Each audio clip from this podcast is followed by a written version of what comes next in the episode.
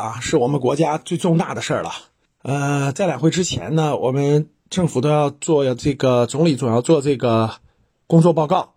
那工作报告呢，第一会总结二零二一年，第二会展望二零二二年。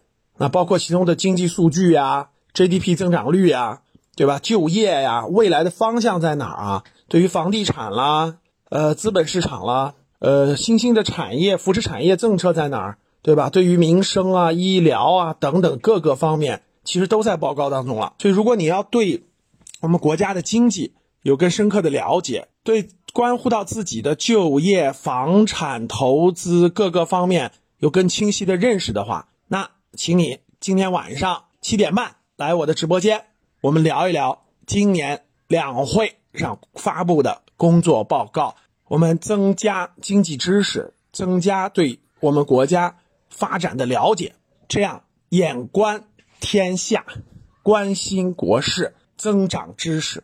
你收到了吗？晚上十九点三十，格局商学视频号，格局赵振宝抖音号，我们不见不散。